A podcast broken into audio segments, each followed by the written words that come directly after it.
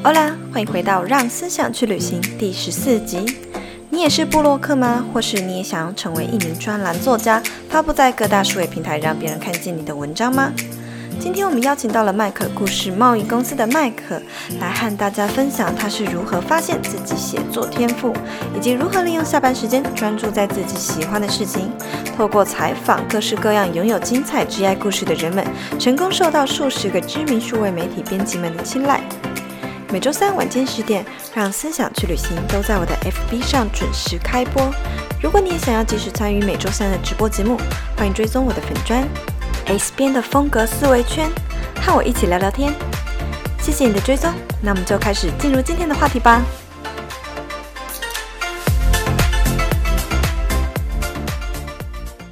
那今天呢，我要跟大家介绍一下这一位呃专栏作家呢，他叫做麦可，麦可故事贸易公司。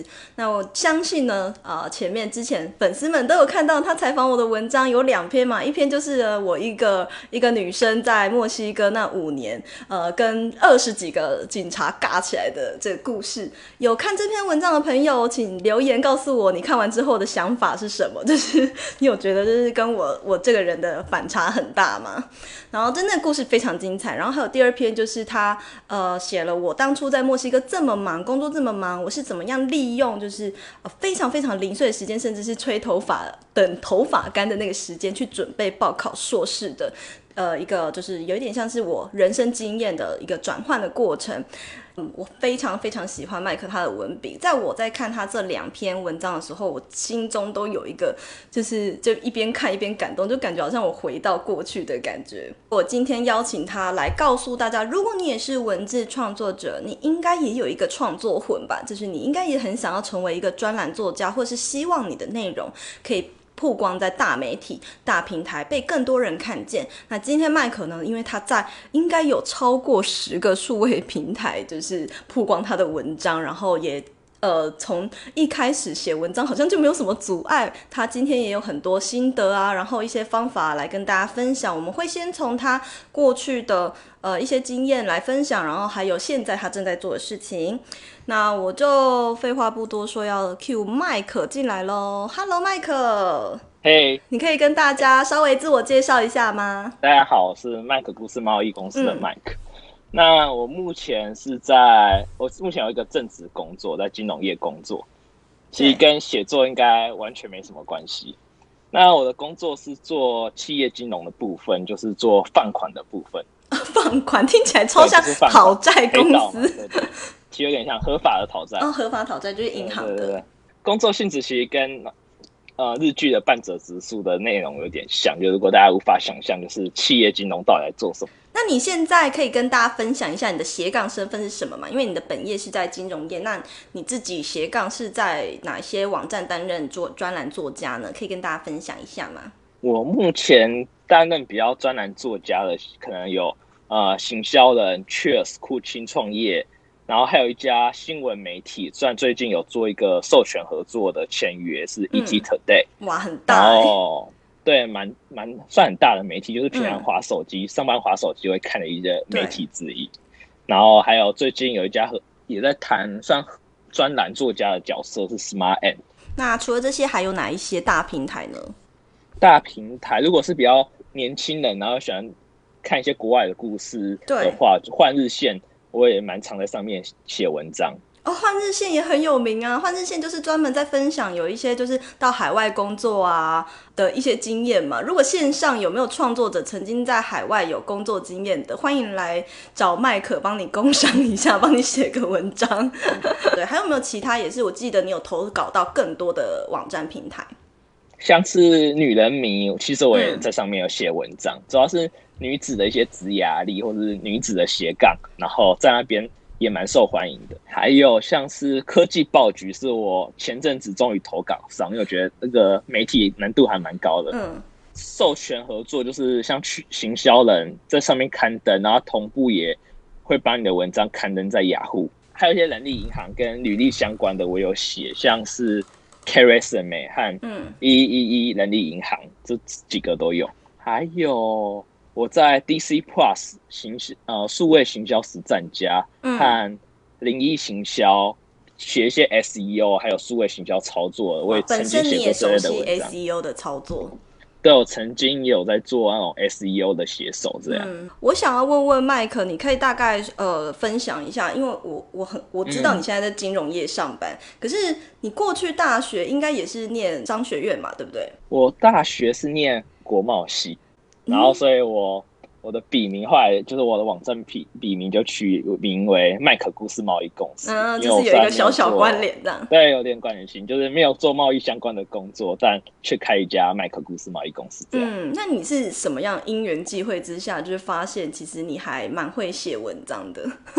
你怎么发现你这个写文章的天赋呢？对，因为其实在于我大四的时候，我有去欧洲交换半年，嗯，然后我觉得去了很多。地方就是一些属于自己的一些私房景点，因为亚洲人或台湾人很少去，自己也非常幸运，然后想把这些美景啊，还有一些景点分享给大家看。这样、嗯、就是我，因为我要写文章交给学校，那是一个契机。然后是教功课的写，对，有点是教功课的写。只是我觉得自己写很认真了、啊。嗯，对。然后真正那我，我会真正开始在平台上发文，是因为我在 Bing，呃，Bing 就是眨眼的一个网站，Blink、很多大学生对。会喜欢在那图案的，我就是写呃旅游的文章，它叫做《二零一八欧洲旅游必去私房景点》。嗯，这一听就会中啊。那那时候你就爆红了吗？对我来说有点算爆红，因为平常的文章可能不到一百个浏览量，嗯，可是那一篇文章大概就有可能好几千的浏览量。哦，在 Blink 这个数字其实是算是已经不错的数字了。对，因为后来这个那一篇文。章累积到现在已经超越了，大概超过五万多的浏览量，嗯，算是很厉害的一个数字哎。应该是我目前说的文章单篇浏览量最高的文章。嗯，我蛮好奇的是，这是你人生第一次发现，所以就是你发现说，哎、欸，你写文章还蛮厉害，就是因为你去了，你去了十九个国家旅行，然后呃，分享你的游记，然后只是写了一个游记，没想到就爆红，然后你就发现好像我自己有这个天赋，所以是因为这样吗？我觉得。算是吧，就是会让我愿意继续写文章。嗯，我之前好像不知道在哪里，Medium 还是哪边有看到你写，嗯，你曾经在中国深圳的那个银行实习，好像是大三升大四的时候。嗯，大三升大四，所以是还没去欧洲就已经先去深圳了，这样。对，那时候我觉得还蛮充实的，就是我大三升大四那个暑假去大陆实习，大概一个多月吧。大陆，然后大概过，对，我去深圳。一家的呃中国农业银行实习，嗯嗯嗯，是很厉害的银行吗？可以跟大家分享。蛮厉害的，就是它算是中国前五大的银行嘛。那我觉得蛮值得分享给我们线上的朋友知道，因为我的粉丝还有很多人，他们是还在大学啊，也正在实习啊，然后甚至有的人也。曾经，虽然说现在应该是没有人想要去那边工作了，因为现在也不能啊，不是说不想，没办法去。嗯、那可是还是很好奇，想要借机问一下，毕竟我的来宾很少有人是有去过中国大陆工作的，你可以分享一下他们当地的工作风风气跟台湾有哪里不一样，以及就是为什么后来你没有留下来继续在那边上班？工作风。风气其实不会跟台湾说差太多，就是因为我觉得台湾太喜欢强调他们很狼性了，他们其实工作也是有点懒惰，也会想偷懒，也会想订下午茶。你你遇到的是台湾人吧？没有没有，我在那边没有一个台湾同事，嗯嗯，都是，而且我那边是第一个台湾去的实习生。嗯，那在相处上会很困难吗？我觉得文化其实真的还蛮相近的，嗯，所以很容易就可以融入，打入工作起来不会就是很。会不会有很难沟通的地方，或者是说他们公司嗯的文化制度跟台湾有什么不一样？它的制度上面，还是其实真的都差不多？我觉得，因为我那边其实可以把它想成可能是台湾那种公有银行，可能就是土银啊、台银那种感觉。我觉得他们文化上其实也蛮保守，就觉得它是一个有点古老或是一个刻板的一些公司的感觉，就是太大了，就是、它太传统了。这也是你后来没有留下来继续工作的原因吗？其实我没有留下来的原因，比较像是一些身份认同的一些问题。身份认同是哦，后来发现就是认识我的主管啊，嗯，然后或者是呃我的一些跟我年纪比较相近的同事，嗯，然后会发现在那边只要当上一定的职位，可能是经理呀、啊，或者是你想要在高居要职，你一定要加入共产党。嗯，共共产党要加入共产党，你要加入共产党，你才能够在这家公司工作是吗？呃，不是，就是你才能升上去。哦，就是有这个，这个是潜规则吧？有点是潜规则。那你怎么知道啊？因为那时候同学就是大陆那边朋友，就是他说他大学就加入共产党，然后他说他为了以后升迁，对对对，他说。他说：“因为要升到某个阶层，就一定要成为就是共产党的党员，就是你要对国家效忠，或者你觉得国家觉得你不会背叛他，你才可以担任这样的职位。尤其是国国营国营的体系，对，特别明显。私营可能还好，这是麦克遇到的啦。但是听说是国营体系的公司都有机会会遇到，这个是蛮让我惊讶的。不知道你们觉得？”有惊讶吗？还是还好？接下来我想问，回到现在，你现在已经身份其实算是一个创作者，嗯、也是算兼职嘛？因为你正业还在金融业上班，对不对？嗯，啊，对。我有听说啦，就是你之前采访阿张的，因为阿张的关系，他跟他是跟你说了什么话，然后让你开始做网站？阿张，我觉得算影响我很大的一个我的一个采访者，影响最大还是很大？这不太一样，应该是最大，真的假的？影响最大。就是让我做出一些行动，嗯，而不是单纯写文章。就是因为我会建立网站，是因为阿张的关系。嗯，他说了什么呢？你要不要跟大家分享？就是我一开始，因为我不认识阿张，嗯，然后开始采访他的一个原因，是因为我之前有看过他一些蛮多的文章，嗯，然后还有另外一个原因是，我那个朋友就是呛我说，为什么你都没有找男生来采访？嗯哼，所以我就，然后我就找阿张，然后我就密阿张，我就把一些。各网站的投稿文章寄给他看，然后阿张他就跟我讲了一句话。他说什么？对，他觉得没有个人网站的人，就是就缺乏一个专业度或是权威感。他直直接这样说吗？阿张，你直接这样跟人家说你缺乏专业度吗？阿张好直，好好笑。因为阿张算是有专门在经营网站的，嗯，算是部落客，对，部落客，然后又是这方面的专家。然后被念了一下，你就马上在一天内弄弄出一个网站，是不是？听说我好像我两天内我就把我的网站做好了。嗯嗯，两天内算是一个很惊人的速度哦。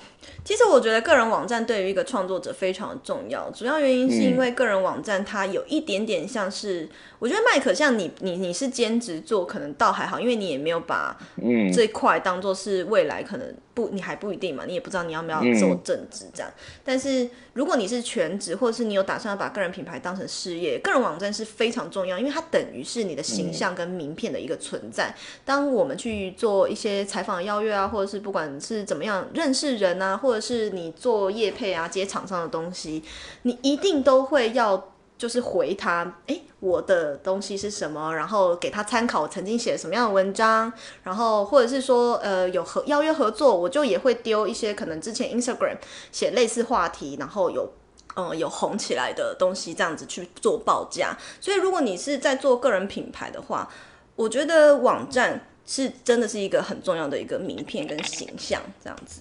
那我想要问一下，你刚刚讲到阿璋的关系，你去做了网站，嗯、那对，想要问你，以你的角度，那你自己觉得官方网站它的必要性是怎么样？我第一个角度，我觉得呃，权威感对我来说当时很重要，是因为我是邀请别人，就是让我来写文章，就是然后让我去采访他们，嗯、所以我没有想过是别人可能会这样看我，会觉得哎、欸，你可能是默默无名，或者是你并不是把写作。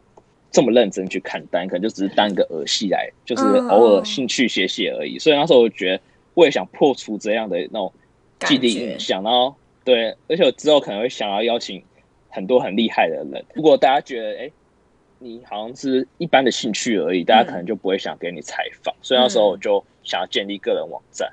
然后第二个是，我觉得个人网站可以让大家快速的认识你。就是像那时候我很想要一个关于我的一个页面，就是可能。我就可以放，就是我到底在哪些平台有有啊？我看到你写的，你的整理的非常好，就是很一目了然，在哪里有你的东西这样。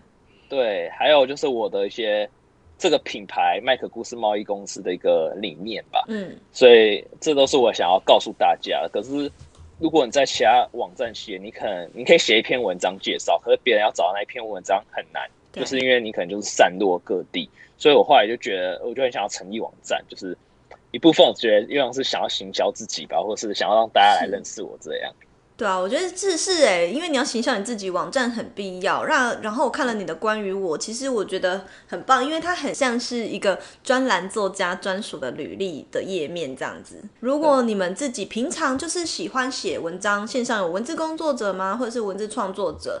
你平常就是部落客的话，那你就应该要。把你的文字累积，曾经在哪里曝光过或什么样，然后弄成一个关于我，像是麦克这样关于我的页面，然后一个一个把它列出来。你曾经在哪里写过文章，或曾经创造多少流量，反正就是把最厉害的那几几点都写出来就对了啦。啊，所以如果你还没有看过他的网站，记得就是直播后可以去看一下他的网站哦。还想分享哦，你说你说你说，成立网站后一个，那是我没想到的一个点，就是。嗯一个还有成立网站前一个很大不同的变化，我觉得算一些商业合作，或是别人会想要认识你吧，我觉得差蛮大的。因为像我在 Bing 写文章，然后我写了大概一年多，我文章累积了大概有四十万多的浏览次数，总共所有的文章累积下来，所有的文章在那个平台有大概四十几万，四十几万吧，好像完全没有任何的一些合作是有人来找。那自从有了官网之后呢？有了官网，还有粉砖吧。他说我还蛮压抑的，就是就有人一个外部一个 co-working space 来找我去演讲。哦，对，很有名啊，他们也有找过我。嗯，对，然后或是有人想要找我，就是说，哎，你可不可以来采访我？就是最近有一个人，就是我之后采采访他，我再跟大家分享。他或者有粉丝也来私讯我，问我一些问题。嗯，然后我觉得最有趣的是，有人想加入我的团队，就是说，哎。以为你真的是一个公司，这真的是很大的变化。因为我其实，我其实应该是说，在你还没有 FB 呀、啊，也没有网站的时候，人家不会觉得你是个咖。就算你创造多少流量，人家还是不会觉得你是个咖，就对了。就是，但是有了官网，有了粉砖，你有一点点粉丝追踪，大家就会觉得你你是就是某个社群名人，或者是你就是一个作家的感觉。其实就真的那个身份认同完全不一样。那你你你粉砖不是才经营没多久吗？怎么可以那么快就有接收到，就是认识了这么多人？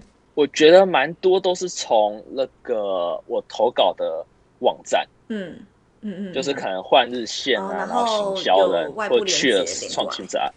对，他们就连过来。嗯，我我跟你们说，如果你们真的是以文字工作为主，然后也希望成为真正的个人品牌，其实我觉得社群跟网站都是不可或缺的。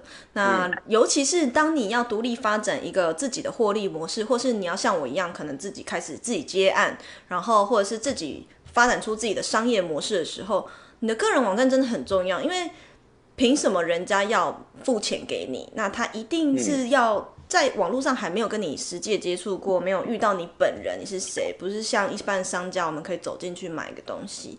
可是，呃，个人品牌是这样，就是我必须要透过一个网站了解你真的是一个正常营运的人，就是你是一个正常人。然后透过社群了解，哦，他有这么多粉丝，那他应该就是不会骗我钱。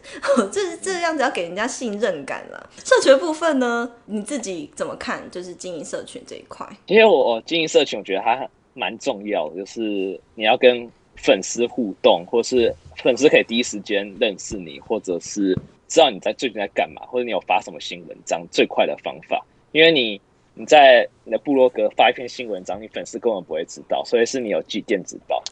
所以我觉得其实很重要。然后，那你为什么这么晚才做？因为我蛮懒的，就是像我 FB 一样，就是我很佛系，就是我没有那么认真在经营。可是上礼拜 S 编在讲如何经营个人品牌，对，上礼拜三那一个直播，我觉得有一点打动到我。哦，没有，我不在，我可我看重播。replay。可我发现那一天大家都说超好的，超棒，下面超多留言。对啊，然后一个人寄笔记给我，哎，那一集直播还没看的人去看重播好不好？去真的很多人寄笔记给我。你说怎么样打动你？哪一点？个人品牌这件事，就是如像是如何创造差异化，或者如何让别人认识你，嗯，看你如何记住别人的粉丝。你讲到一点，就是现实动态的一个部分，就是你要让别人觉得你是一个活的，你的品牌是活的，不是它只是会发一些知识类的文章啊，嗯、或者是你擅长的一些文章，嗯、就是可能可以分享你最近在干嘛，你的生活，或者是你今天晚餐吃什么都可以，就是让别人对你有些记忆点，就是你的品牌是可以个性化的。嗯，可是因为做部落格比较难做到这件事。根本就没办法，因为对，我觉得还蛮这个东西。我曾经在某个直播讲过，就是部落格这件事情，你没有，你没有，你没有社群，只有部落格，为什么人家接触不到你？因为你要想，我们在网页里面那个东西不是叫卷动深度吗？现在还有谁会卷到最下面去留言，嗯、去留一个留给留言给一个部落客？几乎是不可能，几乎是不会。嗯、但是你在部落格里面，你很难抓到你受众的。你可能大概知道他们轮廓几岁，然后大概是分布哪个区域，透过 GA 来知道。可是你并不会知道他们喜好，嗯、你也不知道他们长怎样，然后也不知没有办法跟他们直接对到话。能够直接对到话，就是真的要靠社群。这是我打动你的地方吗？对，我觉得打动我的一个地方，而且。我应该因为我很想跟我的粉丝聊天，或者是看我文章。因为你就喜欢跟人家聊天的人呐、啊，我跟你讲话，我就有感觉到啊。对，所以我所以我就因此成立一个 IG，我主要其实为了发现实动态。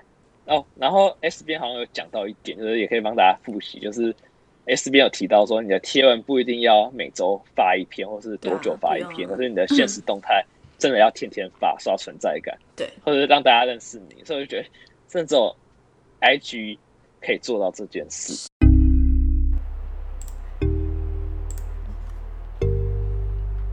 现在就让我们休息一下，进一段广告。你是社会新鲜人吗？又或者是你已经受够了现在的工作领域，想要换个跑道试试，却没有方向，不知道该换到什么样的工作才好呢？S 编的生涯定位设计课已经开始预购喽！现在就到下方资讯栏点击链接索取免费的迷你课程试听，在迷你课程里的最后附上职涯原生动物爆发力测验，帮助大家了解自己的职涯潜能优势还有劣势。欢迎做完测验分享到限时动态，标记我与我分享你的结果哦。课程将分作两种版本，第一个是职涯版，适合即将步入职场的新鲜人，或者是想要转换跑道的老老老鸟们。课程将分作两种版本，第一个是职涯版，适合即将步入职场的新鲜人，或者是想要转换跑道的老鸟们。第二种呢是斜杠版。增加近十五堂隐藏版课程，适合想要在下班时间利用社群打造个人品牌、迈向斜杠之路的你。里头将公开 S 编 IG 顾问直播是如何运用定位图设计出来的哦。那么现在预购期间购买斜杠版还会再加赠 G I 版的课程。最新消息请记得密切关注我的 IG S 点 Style 点 Cycle S 点 Style 点 Cycle。好啦，谢谢你的支持。那接下来我们就继续回到节目里收听吧。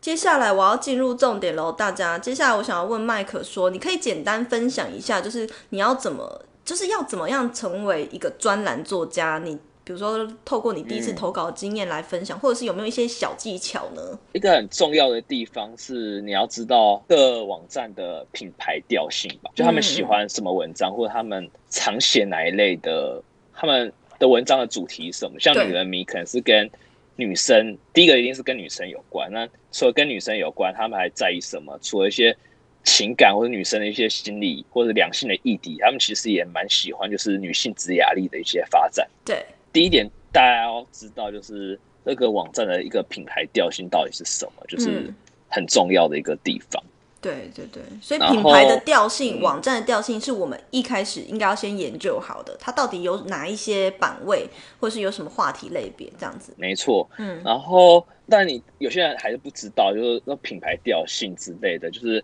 我觉得提供一个很简单的方法，就是因为他们一定有站内搜寻。对，然后你可以直接去，假如你写职涯的文章，就去打“职涯”两个字，或者你把你的文章的主题的关键字直接 key 进去，看那个网站会不会显示相关的文章，有没有很多文章，或是一篇都没有。如果一篇都没有的话，他们不太喜欢这文章。对，然后你可能就知道这个地方来错。可是如果有很多文章，就知道哎，这是他们想要的，这是他们的市场，觉得这是一个蛮容易判断品牌的地方，而且是方法。对。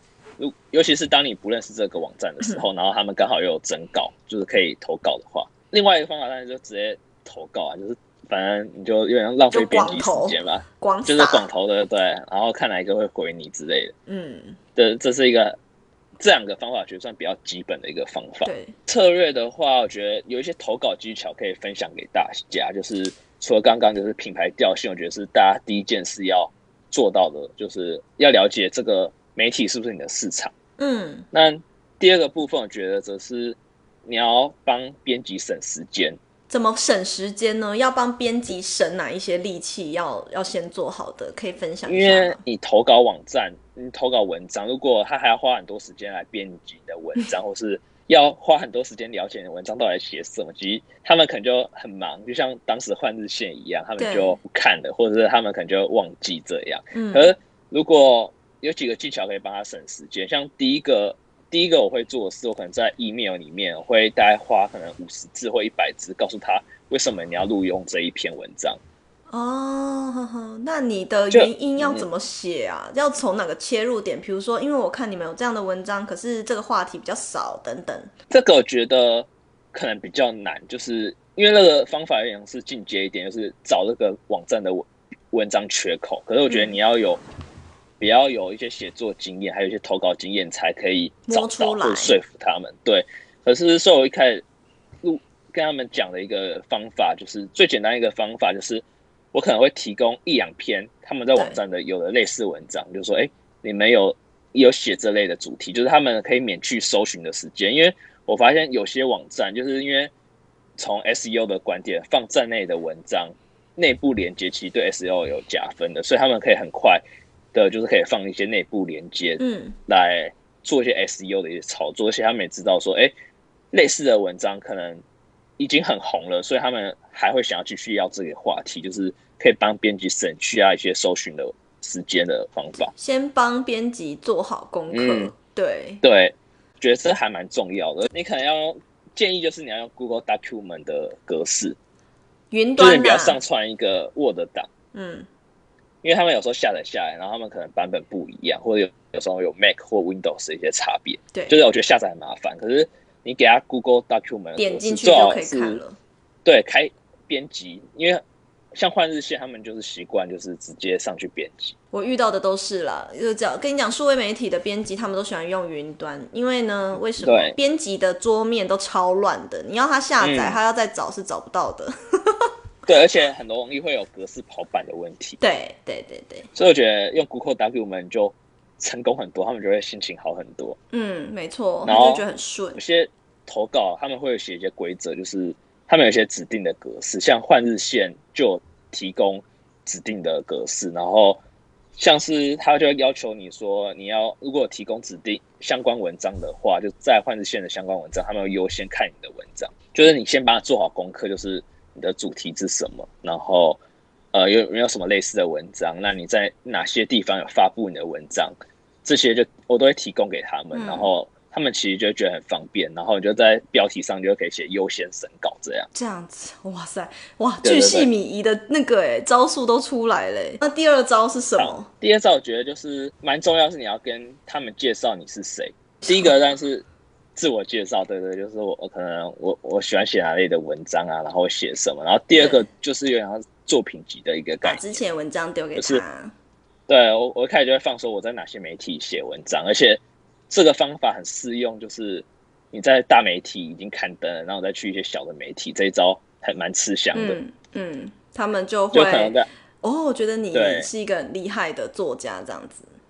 对，就我可能跟他说，哎、欸。我在科技报已经有刊登哦，然后你要不要刊登我的文章？嗯、然后他们可能就马上就说没问题之类的。他 他们觉得已经有编辑，有人帮他审稿审、嗯、稿过了。嗯哼，这是一个很重要的点，作品集，然后自我介绍。对，就做放自我介绍，就是如果你有个人网站的话，你就可以就是放官网呃官官网连接，我觉得也是很方便。嗯，了解。然后或作品，这第二招还有吗？嗯第二招就是作品集嘛，第二招对不对？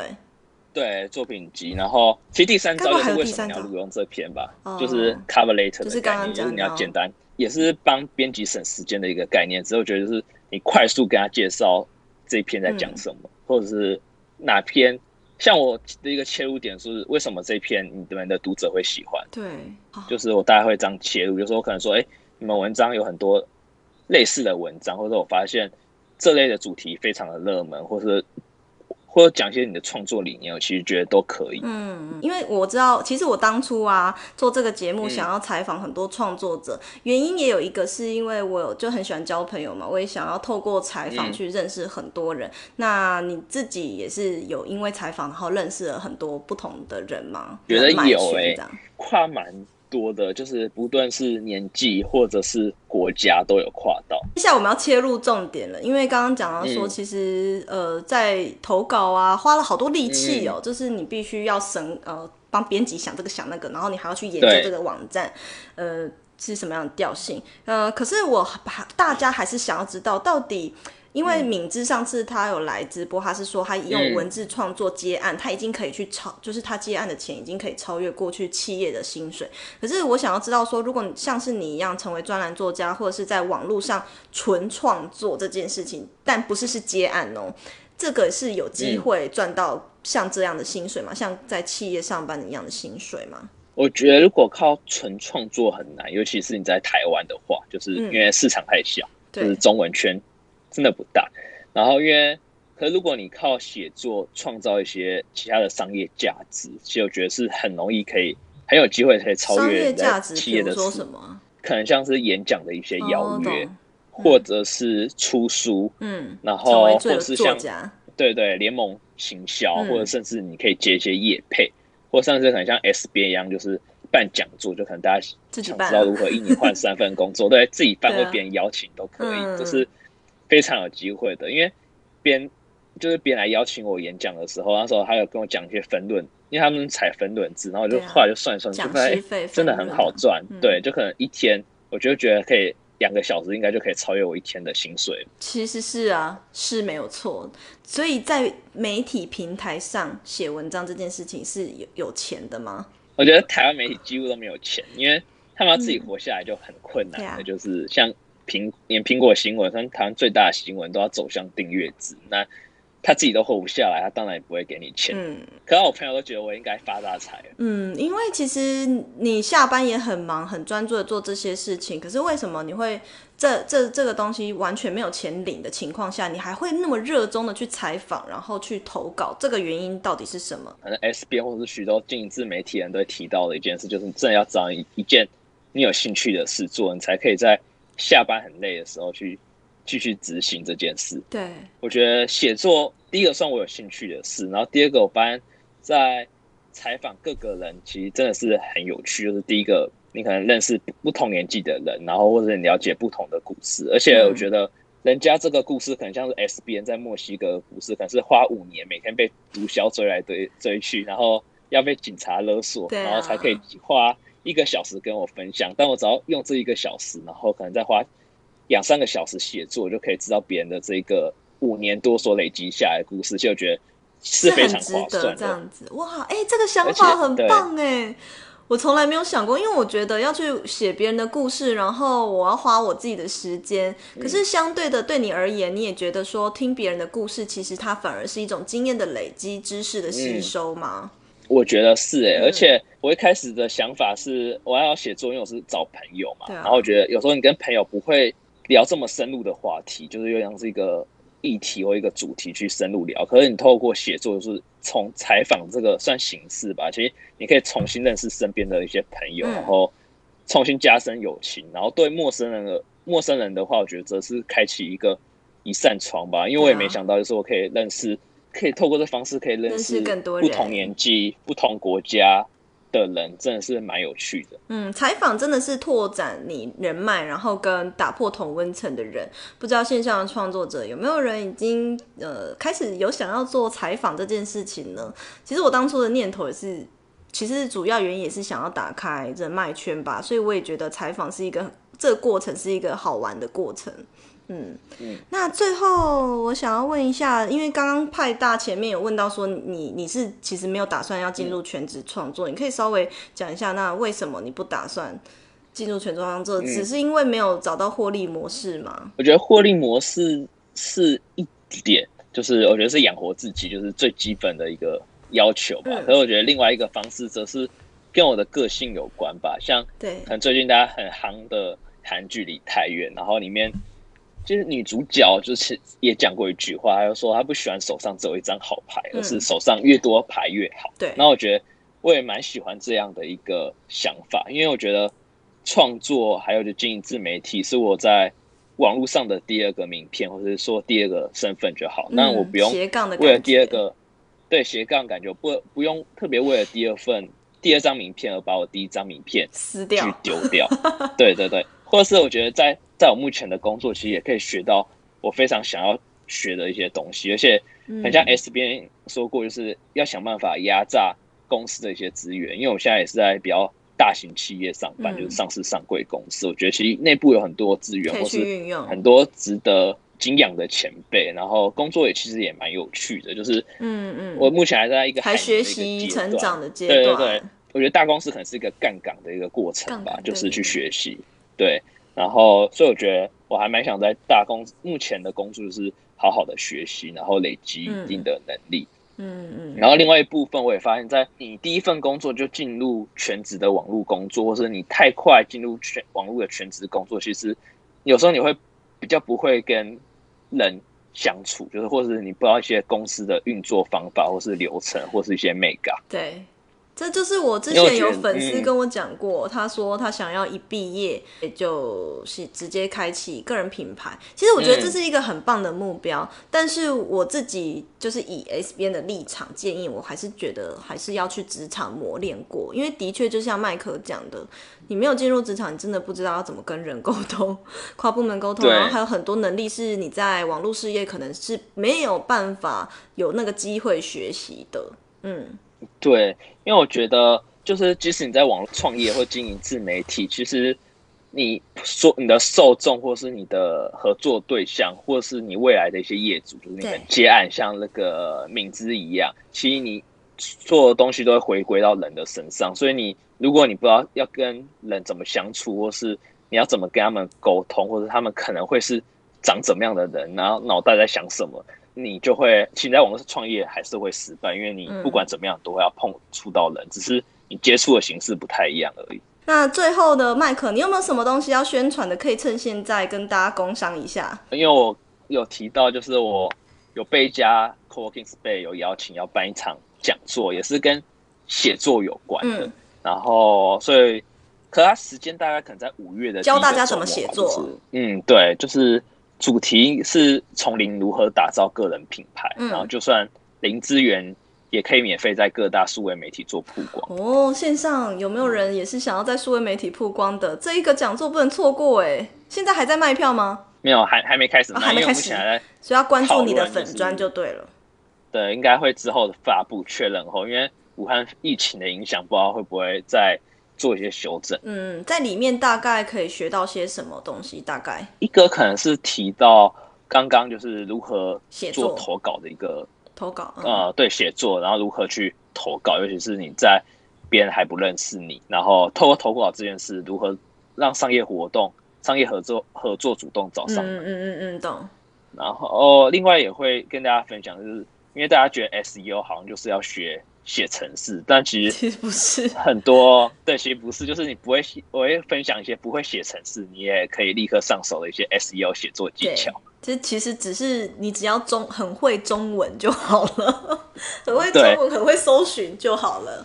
对对对对，有些美感。然后刚刚有人分享的是不知道要怎么样找写作灵感，或者是如何做采访。对，我也会跟大家分享，因如果不知道要写哪些文章主题，其实我觉得可以从陌生开呃人物采访开始。嗯嗯，所以也会教你怎么写访纲这件事情。对，写访纲，然后要怎么写文章，嗯，和可能也会分享，就是如果你要开始写作，各个写作平台的一些优缺点有什么，我会跟大家分享。因为我刚好跟在所平大部分写作平台，我都有写作的一些经验。嗯。对，看得出来，今天的直播我们已经听到很多家 很不可思议的大平台。